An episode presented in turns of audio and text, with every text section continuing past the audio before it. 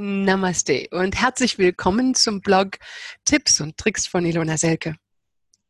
Es geht um Leben aus der Vision und wie wir unsere Wünsche verwirklichen, aber auch wie wir mit unseren Herausforderungen umgehen. Und ich wollte euch einmal eine Geschichte von mir erzählen, die mir in den letzten Tagen passiert ist, die euch vielleicht auch helfen kann.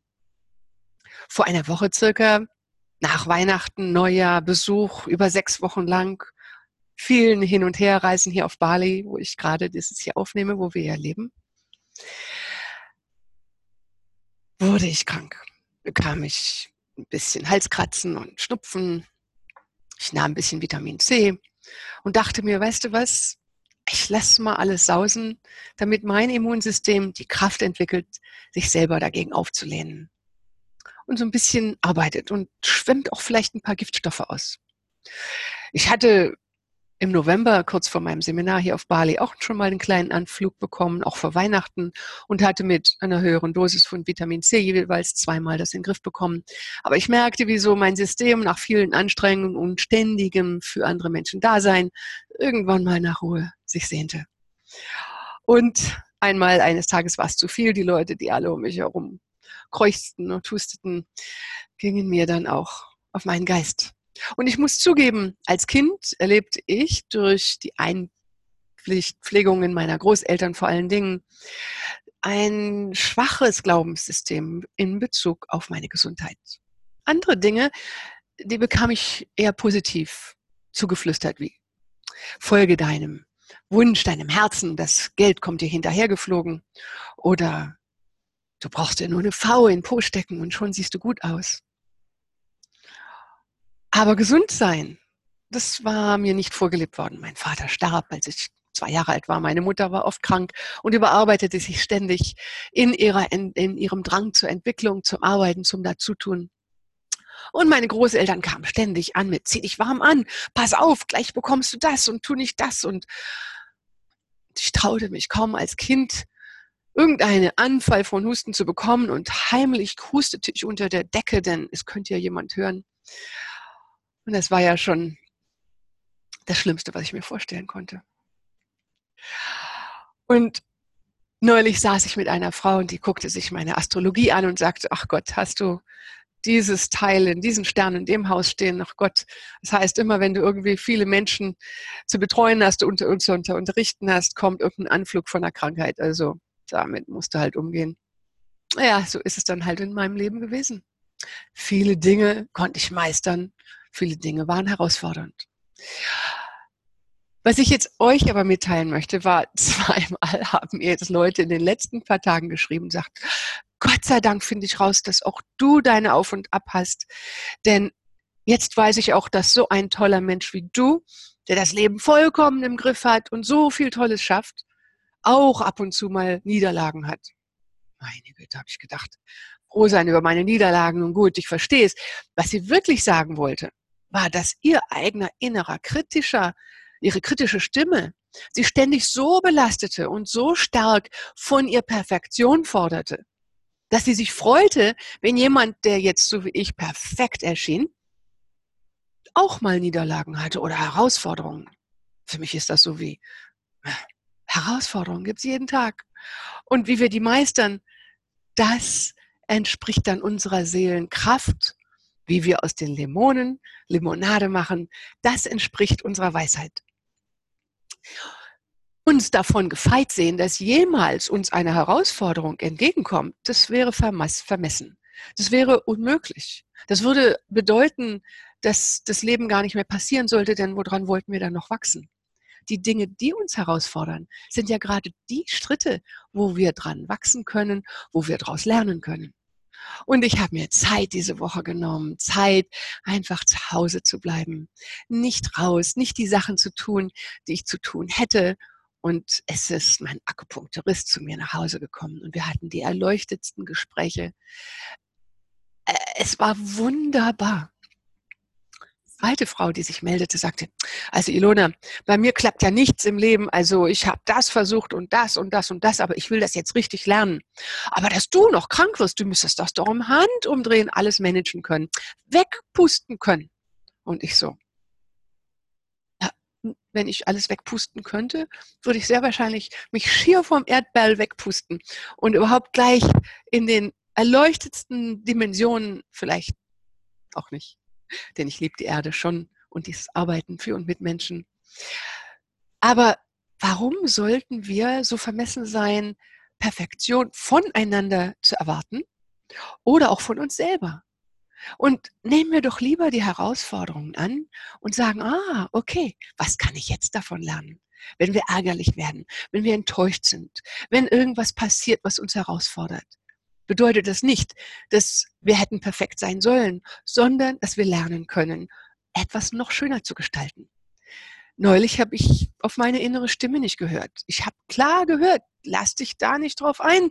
Diese Person kann den Versprechungen, die sie dir gemacht hat, nicht entsprechen. Ich habe aber den loyalen Ochsen aus dem chinesischen Zeichen in mir. Und so fällt es mir sehr schwer, anfängliche Dinge, die ich angefangen habe, einfach abzubrechen, weil meine Intuition plötzlich sagt, das wird nichts. Das muss ich noch lernen. Diese Kraft muss ich noch entwickeln. Aber dass ich das nun nicht habe, ist nicht mein Verhängnis. Es ist auch eine gute Gabe. Es ist Loyalität, die ich an mir schätze. Auch wenn sie mich manchmal vielleicht beschwert und reinreitet oder mich auf Leute verlassen lässt, wo ich es lieber nicht tun sollte. Aber nun gut, jetzt kann ich damit umgehen, die Sachen verändern. Es ist ja nichts in Steine geschrieben und ich kann die Kraft aufbringen zu sagen, dies ist meine Intuition, ich höre jetzt da drauf und mache jetzt in die Richtung weiter, von der ich weiß, dass sie besser ist. Alles, was uns geschieht, selbst wenn ich zum Beispiel viele Angestellte habe, die viel auch daneben machen. Wenn ich jedes Mal sagen würde, du dummes, böses, da, da, da, dann würden alle weglaufen. Von den Anforderungen will sich kein Mensch, äh, denen wird sich kein Mensch stellen wollen.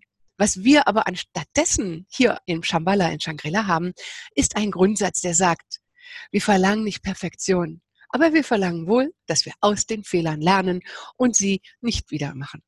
Also, dass wir lernen, was wir besser machen können, dass wir diese dann umwandeln in Erfolge und daraus lernen. Dass wir Schritt um Schritt besser werden. Und wenn wir alle Herausforderungen nicht als ein Zeichen einer direkten Niederlage und Wertlosigkeit unseres Selbst bezeichnen würden, sondern vor allen Dingen diejenigen unter uns, die das Leben als äh, mit dem perfektionistischen Geist betrachten, dass die Menschen unter uns, die diesen perfektionistischen, oft auch Saboteur in sich tragen, dass die einfach sagen, na gut, ich lerne einfach jetzt und mach's noch besser dann können wir uns zunächst dafür akzeptieren, dass die Sachen so sind, wie sie sind und nicht diesen unmäßigen Druck in uns entsprechen müssen, der aus der Kindheit vielleicht kommt, äh, der aus, vielleicht aus der Numerologie kommt, weil wir eine Nummer 6 in unserem Leben haben, der sagt, du musst perfekt sein. Die Menschen, die eine 6 in ihrer Kombination ihrer Zahlen haben, leicht auszurechnen, indem du jede einzelne Ziffer deines Geburtsdatums zusammenrechnest und addierst also die einzelnen Ziffer alle aneinander addierst, ergibt die Quintessenznummer deines Selbst. Und wenn die sechs ist, dann hast du einen großen Anspruch an Perfektion, dem du sehr wahrscheinlich nicht äh, entsprechen wirst. Also wenn Perfektionismus in deinem Leben dich bedrängt, dann sei so lieb. Und wenn du dieses empfindest, sag einfach, Ilona kocht auch nur mit Wasser. Und es ist okay, wenn ich jetzt aus meinen Unfähigkeiten lerne oder aus Limonen oder Zitronen, Zitronensaft mache und einfach mich dafür anerkenne, dass ich mein Bestes gebe. Wenn du dein Bestes gibst und dein Bestes tust und aus den Fehlern lernst, wächst du. Und für manche Leute wäre es gut, wenn sie sich einen neuen Satz für Erfolg aufbauen würden. Anstatt zu denken, Erfolg bedeutet fehlerlos zu sein, was unmöglich ist, könnten wir den Satz so bauen, dass wir sagen, ich habe wieder etwas dazugelernt und bin gewachsen.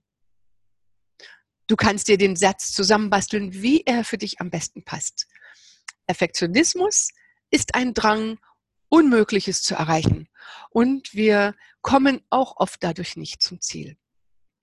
Wenn wir etwas ständig verbessern müssen, damit es endlich den Menschen angeboten werden kann, kommen wir nicht weit. Denn es gibt garantiert immer etwas zu verbessern. Und wenn wir dann etwas erleben, was nicht so gut gelaufen ist und wir sagen, okay, was kann ich daraus lernen? Was will es mir zeigen? Was möchte ich wirklich?